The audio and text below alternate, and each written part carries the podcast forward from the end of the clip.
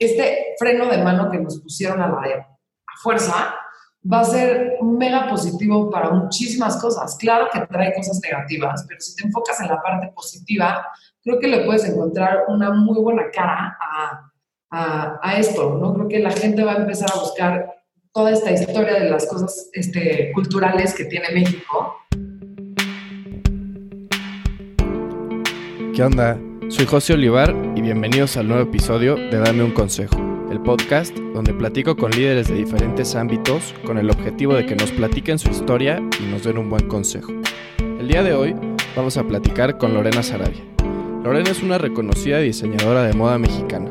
Cuenta con su propia marca Lorena Sarabia y fue la primera ganadora de Vogue Who's Next en Latinoamérica. Este año salió representando a México en el reality de Netflix Next in Fashion. Espero que lo disfruten y sobre todo que se lleven un buen consejo. Pues Lore, muchísimas gracias por estar aquí con nosotros. ¿Cómo estás? ¿Cómo has llevado la pandemia? No, gracias a ustedes por la invitación.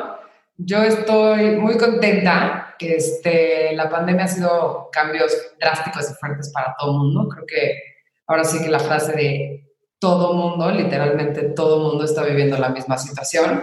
Creo que al principio a nivel personal pues es un poco complicado, ¿no? Este, entender uno lo que está pasando, dos, el cómo pues tantos años de tanto construir y de tanto trabajar se pueden ir en un segundo entonces creo que los primeros dos meses sí fue un proceso de adaptación, ¿no? A dejar ir y aprender a soltar las cosas que pues, se tenían que ir con, con, esta situación.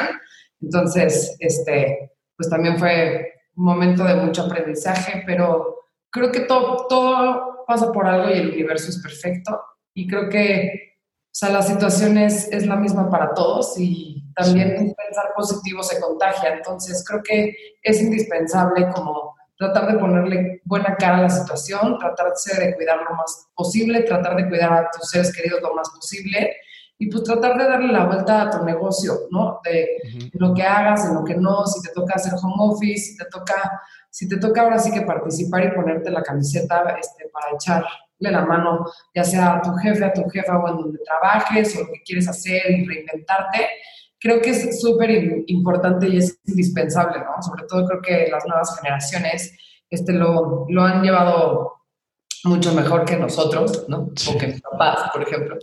Este, pero creo que, eh, o sea, si te, si te aprendes a acomodar a esta otra dimensión que estamos pasando, o que el, que el universo o el planeta Tierra, como quieras ver, está, está pasando, pues pues creo que es un proceso que a todos los seres humanos ahorita nos toca vivir y este y pues nosotros al final del día escogimos vivir esto, entonces creo que pues con aprendiendo a soltar y reinventándote creo que son son mis dos palabras preferidas de el COVID-19.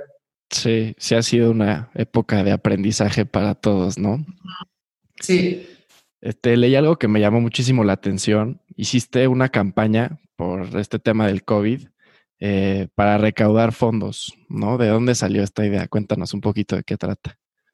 Pues mira, tengo este, una t-shirt que es muy vendida, que es la de México, mi amor, ¿no? Que es una frase que surgió este, cuando tembló hace septiembre del... 17, ¿no? 17. No, en donde sí, o sea, tipo yo trabajo y vivo en la Roma, entonces como que mi, todo alrededor estaba súper afectado y tengo un gran, profundo amor por México.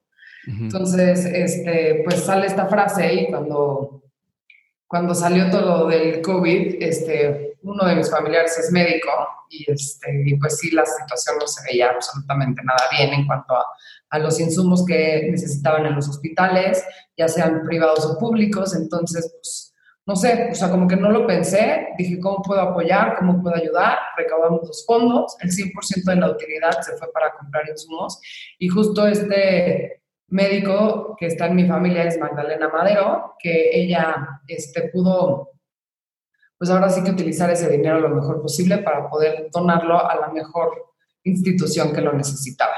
Entonces, acabamos de terminar de entregar las t-shirts, o sea, la gente, y quiero hacer un agradecimiento muy especial, porque sí tuvieron mucha paciencia, ¿no? Porque aparte yo decía, en plan de, no puedo, o sea, no puedo mandar a hacer el producto porque, pues porque ahorita no hay ni proveedores, las oficinas están cerradas, o sea, como que no, no había ni, ni, ni por dónde. Y la verdad que fue súper, o sea, fue muy poca gente la que realmente dijo, no me ha llegado la t-shirt, ¿no? O sea, como que ya mandamos, mandábamos un correo lo más seguido posible, explicando la situación, ¿no? en plan de que ni el proveedor de la imprenta estaba abierto, ni el proveedor de, de, nada estaba abierto, y yo estaba en una situación, pues no somos, este, al final del día no somos prioridad, ¿no? No somos comida, no somos oficinas, no somos nada. Entonces, la verdad es que la gente, se vendieron muchísimas t-shirts, se vendieron aproximadamente 300 t-shirts. Entonces, sí, sí ayudó. Sí ayudó mucho y la verdad es que, o sea, por México hicimos un granito de arena que creo que era indispensable. No, pues qué increíble, la verdad, sí, cuando lo leí se me hizo padrísimo, por eso te quería, te quería preguntar.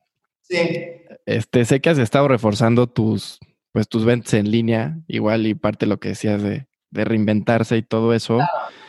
Y tus redes sociales, con, también con el objetivo pues de internacionalizarte. Eh, ¿qué es, ¿Esto surgió a raíz del COVID o era algo que ya lo venías planeando? Ya lo veníamos planeando sea, la marca acaba de cumplir 10 años, entonces ahorita la verdad es que sí trabajamos con un equipo en donde se involucra creativamente para proponer nuevas cosas, ¿no? Para proponer darle este giro 360 grados a la marca.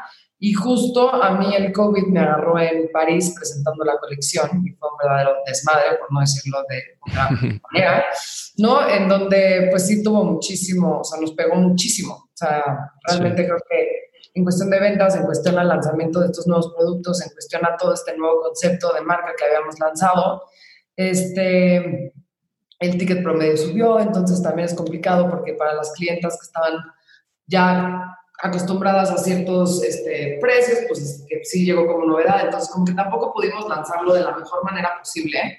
Y, este, y la tienda online, la verdad es que la hemos podido pulir con todo este tiempo que hemos estado en nuestras casas.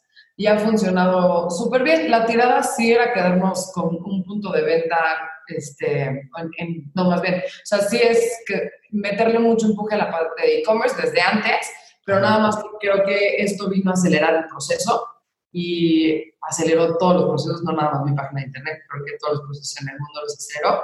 Y este, y nos ha funcionado súper bien. La verdad es que tengo yo un producto estrella que son las botas vaqueras y eso se ha vendido espectacularmente bien estos últimos cuatro meses. Entonces, pues ahí vamos. Sí, pues qué bueno. Aparte, o sea, no sé, de personal, como que sí siento que mucha gente que conozco yo ha estado comprando un poquito más y consintiéndose un poquito más en esta, en este encierro, ¿no? Claro, sí. Este, ¿tú crees que los canales de venta de, pues de la industria del diseño y de la moda vayan a, dar este giro como a enfocarse un poco más en línea? Pues yo creo que, digo, yo sigo siendo súper old school. A mí me gusta probarme las cosas, me gusta ver el material, me gusta ver cómo me queda. Me gusta, o sea, yo, yo, Lorena, a mí sí me gusta, la verdad, comprar un poco más, este, pues un poco más detallado, por decirlo de alguna manera, pero pues he tenido que comprar ciertas cosas en línea, ¿no? De cosas básicas que necesitas en tu closet, hasta cosas en Amazon que jamás me, ya sabes que jamás me topes para la casa, o sea, como ese tipo de detalles que nunca me había yo detenido a ponerle atención porque tampoco nunca tenía la oportunidad de estar tanto tiempo en mi casa, este, pues creo que sí me han obligado como a utilizar otros medios de, de venta y que, ¿no? que son importantes y que pueden llegar a pasar. Ahora, creo que existe más adelante algo de que no nos hemos percatado, ¿no? Porque viene una crisis económica muy fuerte. Sí. ahorita el ahorrar es indispensable. Creo que no sabemos ni tampoco tenemos una idea de qué vaya a suceder. Entonces, este, pues no sé, quien esté comprando zapatos, ¿no? O en tienda en línea, qué increíble, ¿no? Pero sí creo que va a traer muchísima conciencia muchísima conciencia en cómo compramos y esto es algo súper positivo porque sí creo que ya te vas a tomar dos minutos en pensar este, si quieres invertir en Sara o si quieres invertirle un poquito más a algo que tenga realmente una historia. Sí, eso está increíble y sí, algo que te dure y que te, de verdad te encante y no comprar por comprar. Claro. Este, Lore, regresándonos un poquito a, tu historia, eh, estudiaste en España diseño de moda. Sí. ¿Por qué te fuiste a España a estudiar? Porque, bueno, mi papá me pedía el título oficial y mi carrera no tenía licenciatura en muchas universidades, ni en Parsons ni San Martins me daban licenciatura. Y la Feli este, tenía un sistema de patronaje que a mí la verdad este, me gustaba muchísimo y me daban el título oficial y el privado. Entonces, como que siento que se acomodaron las cosas. Este, yo me fui a Barcelona sin conocer Barcelona, entonces fue ahí, me aventé un poco con todo lo que hago, un poco al vacío. Este, pero fue, fue por eso, fue por el sistema de patronaje, porque me ofrecían este, un papelito que me pedía mi papá por la carrera que estaba yo haciendo. No, pues qué padre, qué increíble experiencia. ¿Siempre quisiste estudiar moda o diseño? Sí, la verdad es que creo que nunca, pues nunca había duda, ¿no? A lo, mejor, o sea, desde muy chiquita tengo una obsesión con la ropa, mi mamá cose, mis tías cosen, mi abuela cosía. Este, como que nunca me había yo puesto a pensar dos minutos que tenía yo este, esta facilidad de poder realmente ¿no? Imaginarte algo en tu cabeza y volverlo realidad, que creo que me parece espectacular. Pero este, la verdad es que yo iba en el Tomás Moro y tienen como, tienen un, se llama experiencia laboral, ¿no? Que en sexto de prepa lo que haces es eh, si quieres estudiar medicina, te mandan dos semanas a un hospital. Si quieres este, estudiar leyes, te mandan dos semanas a un este, despacho de abogados. Y yo que quería estudiar moda, me mandaron dos semanas con un diseñador mexicano que se llama Macario Jiménez. Y, este, y ahí me quedé, me quedé estancada, me quedé seis meses después. Este, digo, Macario ahorita es literal, o sea, una persona importantísima en mi vida, seguimos en súper contacto. y, y, pues fue, yo creo que más que nada esa decisión, o sea, como que, que te den la oportunidad de experimentar qué es lo que quieres hacer, es algo súper privilegiado, ¿no? Porque tipo, mi hermana es terapeuta de niños autistas, pero cuando estaba en la experiencia laboral, no, o sea, estaba ella enfocada en otra cosa y al final, este, sí tuvo la oportunidad de trabajar también en una, en una parte, en una clínica que se llama Sinapsis y pudo también como ejercer entonces y darse cuenta que sí es lo que quieres hacer, ¿no? Porque es muy difícil que a los 18 años este, escojas qué quieres hacer el resto de tu vida. O sea, la gente que sabe es súper privilegiada. O sea, lo, más común es que no tengas ni idea qué quieres hacer el resto de tu vida, ¿no? Y pues la verdad hay carreras a mí que me parecen un dolor de cabeza, tipo leyes, tipo, o sea, siento que hay también otras de vocación como medicinas, te, te tiene que encantar porque son o sea, son carreras muy pesadas, ¿no? Igual la parte de las artísticas, o sea, creo que la mía también es, es, es, por amor al arte, o sea, te tiene que encantar realmente lo que haces, porque si no la vas a pasar muy mal. Sí, sí, totalmente. Platicaba el otro día con, con Marco Beteta y me decía que para un chef o para un restaurantero, o sea, tienes que dormir, desayunar y comer y todo pensando en, en restaurantes y en comida y, y sí tiene que ser vocacional. Telore, desde los, como me platicabas, desde los 17, pues empezaste en esta industria con esa experiencia que pues no mucha gente tiene. Y te escucho decir que a Macario Jiménez justo lo consideras como un mentor, ¿no? Para ti. ¿Cómo fue trabajar con él? Fue, yo creo que de las mejores experiencias que he tenido. La verdad es que sí me ha enseñado muchísimo y es una persona que me ha acompañado a lo largo de toda mi carrera.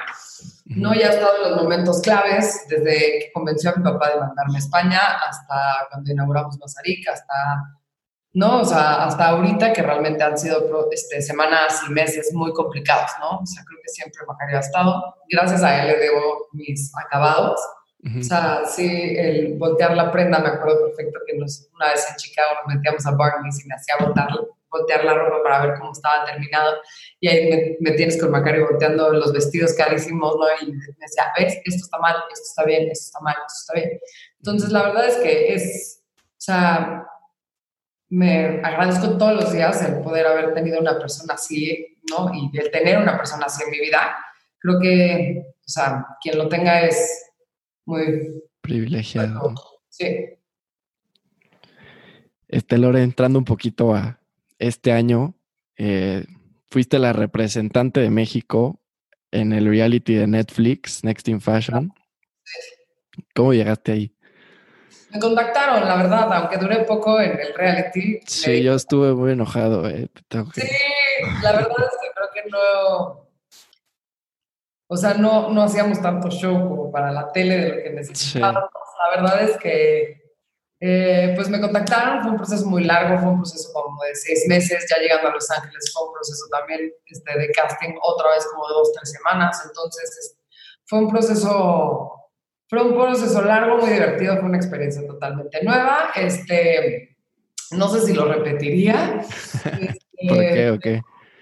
Porque siento que, no sé, yo tengo una personalidad en mi forma de trabajar como muy muy silenciosa, o sea, como que no hago mucho show, ¿no? Y cuando te, expones a tal manera, te expones en todos los sentidos, te expones en, te prestas a buenos y malos comentarios en redes sociales, te, expones a que puedan manipular perfecto todo lo que dices, que fue lo que sucedió. Entonces, al final del día, parece que yo tomé la decisión de los prints en el capítulo 2 cuando no fue así y ese tipo de cosas. Pero pues es parte de la experiencia y es parte de que te sometes a un, a un pues ahora sí que a una serie. Y en esta serie tienen que suceder cierto, ciertas cosas para ganar cierta audiencia. Entonces, pues a lo mejor, no sé, Naresh y yo no funcionábamos para la audiencia, entonces pues había que mandar a alguien a su casa y nos tocó en el capítulo 2, ¿no? Cosa que a los dos nos agarró por sorpresa 100% porque nunca pensamos que nos iban a sacar. Entonces, pues no sé, o sea, fue, fue una experiencia diferente la verdad, sí, grabar en, Estados Unidos es una locura espectacular, o sea, estar Sí, me imagino. Es, una cosa que nunca pensé que me iba a tocar vivir y creo que este, la disfruté muchísimo.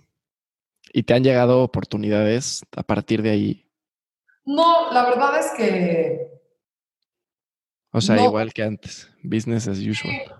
O sea, yo creo que fue una demostración para, para mi persona, en donde digo, obviamente subes followers, ¿no? Empiezas a, a, vender en Estados Unidos a través de la página online, o sea, ese tipo de movimientos ha sido muy benéfico, pero en realidad creo que fue una forma de demostrarme a mí misma que sí tenía mis skills desde un inicio perfectamente en su lugar. Este, sabía yo coser, patronar y montar una prenda desde cero sin ningún problema. cosa que no había hecho en muchísimo tiempo, porque cuando estás tratando de levantar una marca de ropa, la presión financiera y la, la presión en general de llevar a cabo no nada más una marca de ropa, sino cualquier tipo de proyecto, cuando estás empezando un negocio, o sea, duermes muy poco y haces muy poco lo que te gusta. Entonces estás enfocada en todo menos en coser. Entonces sí fue una oportunidad para volver a, a cero y justo ahorita que platicabas de Macario me fui dos, tres semanas antes a practicar en, su taller, entonces Macario me daba mi challenge en la mañana, seis horas. Entonces la verdad es que sí fue lo máximo darte cuenta de que, pues sí, o sea, toda la carrera que llevas, pues la sabes, la sabes hacer perfecto. Sí. Digo, lo vi hasta que te sacaron, la verdad. Pero sí se me hizo muy injusto. Y bueno, estabas en, como lo comentabas, en un equipo con un diseñador de la India que por lo que se ve tenía un estilo completamente diferente al tuyo. Sí, no. O sea, Naresh es 100% prints por todos lados y... Sí, colores colores y, y sexiness y resort y cosas para la playa y cosas no las hago. Entonces, la verdad es que la, la combinación de las dos cabezas fue, fue muy divertido. Sí, justo te quería preguntar, ¿no? O sea, ¿cómo fue la experiencia y pues los retos de estar compitiendo, o sea, compitiendo contra mucha gente con alguien muy diferente a ti? No nos conocíamos, o sea, como que nos propuso Netflix así de, ¿te interesaría trabajar con él? ¿Te interesaría trabajar con ella? Y los dos como, pues bueno, ¿qué onda? Este, nos marcamos, ¿no? Y el, cambio horario era una brutalidad, porque sí. está el demonio India, entonces, o sea, como que nos pusimos de acuerdo, hicimos clic y cuando llegamos a Los Ángeles, la verdad es que yo ahorita, es más, sigo en contacto con él y en el momento que se pueda viajar, estoy casi segura que el primer lugar en donde está destinado, este, mi viaje es, es, Nueva Delhi, que ahí es donde vive Naresh. Y sí fue, pues es muy difícil, ¿no? El, el tener tanta autoridad y estar tantos años tú metida en tu trip, en donde llegues a, a, abrir tu mente y decir, pues a ver, estoy, estoy abierta a trabajar a lo mejor con estos prints o no, o sí, o, o no. Y la verdad es que, digo, independientemente de que nos hayan sacado por lo menos los dos capítulos que hicimos, los dos estábamos muy convencidos de que nos habían quedado increíbles. Entonces, pues la verdad no, o sea, nos, nos fuimos con, diciendo, pues no sabemos por qué nos sacaron realmente, pero, pero pues la verdad es que el trabajo que hicimos Naresh y yo lo hicimos muy bien, y trabajamos muy bien como equipo y la verdad es que es espectacular estar con alguien que te diga, no, ok, sí, pero no, tú, yo pienso esto y, y, y que sea recíproco, ¿no? Que, mm. que, que, los dos estén como willing to trabajar uno con el otro. Entonces, este, todo bien con Netflix. no, pues sí está padre y salirte de tu zona de confort y la verdad lo que hicieron a mí me, me gustó. Muchas gracias. Este, Lore, ¿cómo ves un poquito la industria de la moda aquí en México? No, no es ninguna capital de la moda a nivel mundial, pero pues creo que hay mucho potencial, ¿no? ¿Con COVID o con COVID? Pues de las dos, si quieres. Justo ayer estaba con Vale Collado, que es la editora de Vogue, estaba, y estábamos platicando justo eso, ¿no? que no hay visibilidad, que llegó un punto donde te sentías como en alta mar, ¿no? Valentina me decía, es que me siento como en alta mar y de repente está todo nublado y no sé ni para dónde nadar, o sea, entonces flotar, voy a flotar, voy a flotar, y me dije, yo, ¿sabes qué? Lo mismo, porque si pongo como, o sea, si trato de que la ola no me revuelque, la voy a pasar mal, entonces mejor fluyo y este y a ver qué pasa. No sé, creo que, digo, afortunada y desafortunadamente, este, lo que hago es de nicho, ¿no? No es una cuestión de volumen, entonces creo que poco a poco ahorita vamos a poder reactivar. O sea, tuvimos que, al principio que te decía que tuvimos que aprender a soltar, tuve que cerrar la tienda de Mazarik, tuvimos que dejar de participar en, en, en, los canales de distribución más importantes y pues montamos una tienda chiquita que ya estaba prevista en la Roma, en donde pues ahora se volvió el, la tienda más importante de la marca, ¿no? Entonces, pues echarle ganas aquí y a ver qué pasa, porque no, no, es muy frustrante no poder ni proyectar ventas, ni proyectar proyectos, ni, ni, ni pues ahí medio que le estás adivinando en plan de, pues me voy con el escenario más pesimista, pero pues ojalá esto crezca, ¿no? Pero por otro lado se disparan las ventas online y otros, otras semanas medio que bajan, pero, o sea, como que al final del día no, no, no hay visibilidad. Aquí todos estamos jugando a ver a qué pasa, ¿no? Sí.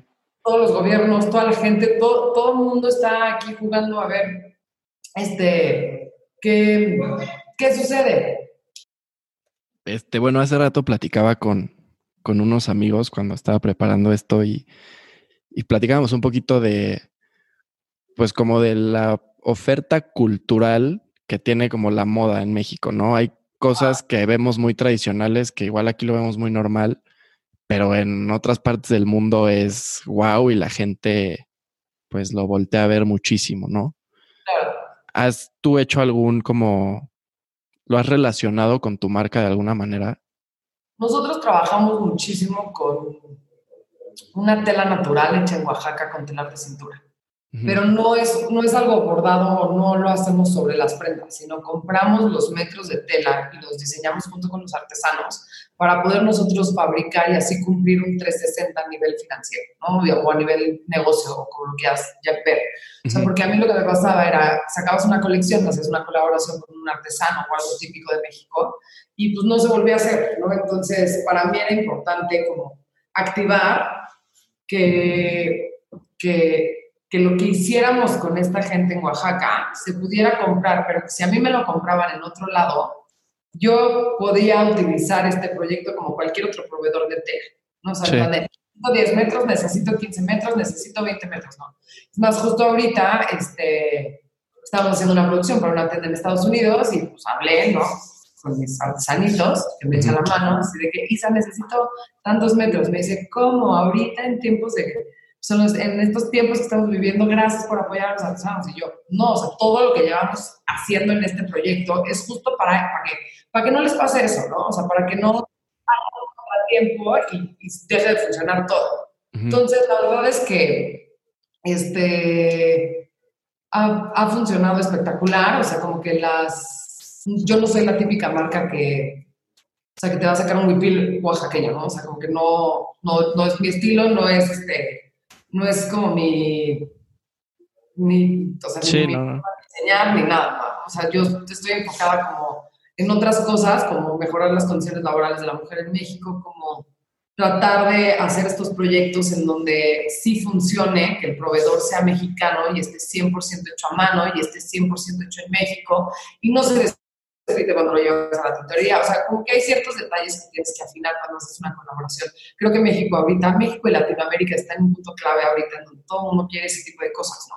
Sí. Quiere cosas de historia, quiere cosas que trasciendan, quiere cosas que puedas heredar, quieren cosas que, que haya una explicación atrás de qué estás de qué estás comprando, que era lo que te decía al principio, ¿no? O sea, creo que esto es súper benéfico para el mundo de la moda porque la gente va a necesitar la historia, va a querer este, ¿no? venir a la oficina y conocerme a mí porque lo que quiere comprar, quiere, quiere, quiere también comprar la historia, ¿no? Entonces, pues si te metes como en ese canal en donde empiezas a entender muchas cosas y empiezas a entender que el universo era perfecto y que ya el sistema de la moda como comercio estaba completamente roto, ¿no? O sea, y justo Armani lo dijo ahorita en una entrevista como de Business of Fashion que me gustó muchísimo, es no voy a seguir el calendario, o sea, la colección se va a quedar colgada en, la, en las tiendas hasta noviembre.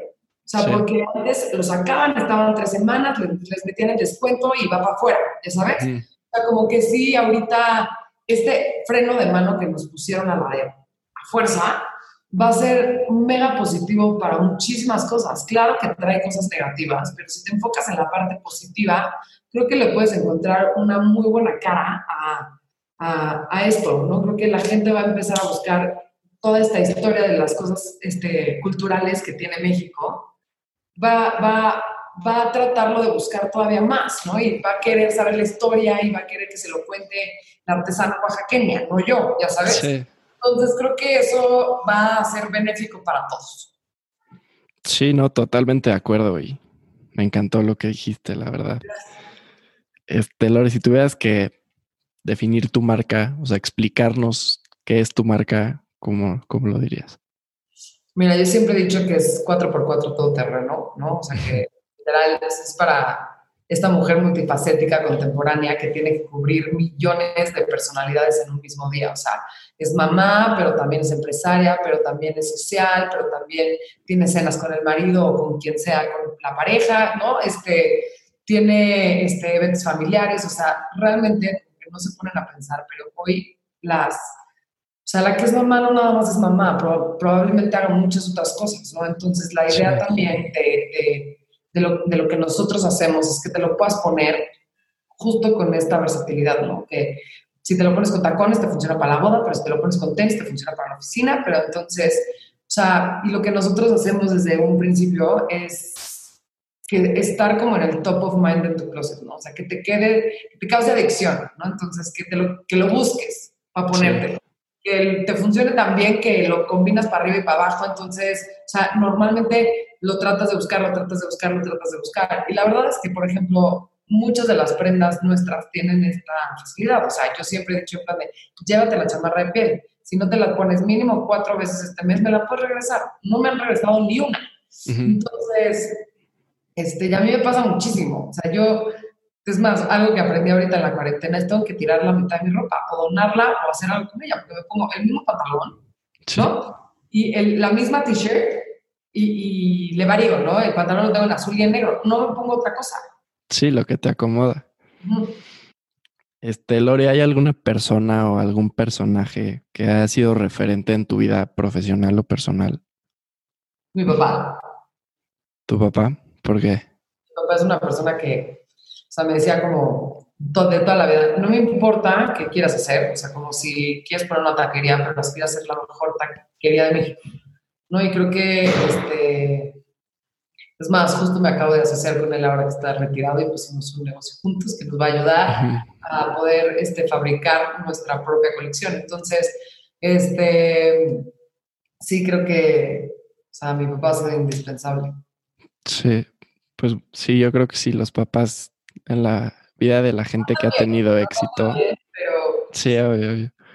Pero sí creo que es el papel más importante, ¿no? Y el que te impulsa 100%. Hacer las cosas. Lore, si estuvieras enfrente de un joven que quiere seguir tus pasos o dedicarse a lo mismo que tú, ¿qué le dirías? Pues mira, hay algo que descubrí eh, justo en, en, un Zoom que hice al principio de la cuarentena, es como, o sea, darte cuenta que alguien que se quiere dedicar al mundo del diseño, tiene esta facilidad de realmente, es como mágico, no sé cómo explicarlo, o sea, tú te imaginas algo y lo, tienes el poder de crearlo y de volverlo realidad, y que en este proceso lo puedes ir cambiando. O sea, realmente no muchas personas tienen este, esta magia, ¿no? Esta magia de, de poder transmitir algo que está en tu cabeza y poder darle vueltas y poder hacerle modificaciones. Entonces, si alguien se quiere dedicar al diseño de modas, que, o sea, que nunca se olvide esa parte, ¿no? O sea, sí, estoy totalmente de acuerdo que antes te hubiera dicho en plan de, o sea, no, encontrar la mente creativa, pero la financiera al mismo tiempo, es algo indispensable, pero creo que, o sea, más, más que eso, como que todo lo demás, o sea, nadie nunca puede hacer lo que tú haces. Y eso es algo que siempre te lo tienes que estar recordando todo el tiempo. O sea, tienes un poder mágico que te el universo a ti para poder tú crear lo que está en tu cabeza. Entonces eso me parece, o sea, irreal, o sea, es como de alguna manera, es, sí es mágico, o sea, yo me imagino el vestido, lo dibujo y en dos días lo tengo puesto, o sea, no mucha gente tiene, tiene ese, esa facilidad, entonces, si estás metido en este mundo del diseño y te gusta diseñar ropa y estás metido en el mundo de la moda, que nunca se olvide que la que tiene o el que tiene esa capacidad de, de volver las cosas realidad es tú. Pues Lore, muchísimas gracias por tu tiempo, la verdad me encantó la entrevista, la disfruté muchísimo y muchísimas gracias. No, cualquier cosa, ya sabes, muchísimas gracias por la invitación. Gracias. Espero que lo hayan disfrutado y sobre todo que se lleven un buen consejo. Síguenos en Instagram en arroba dame un consejo podcast y nos vemos la próxima semana. Muchas gracias.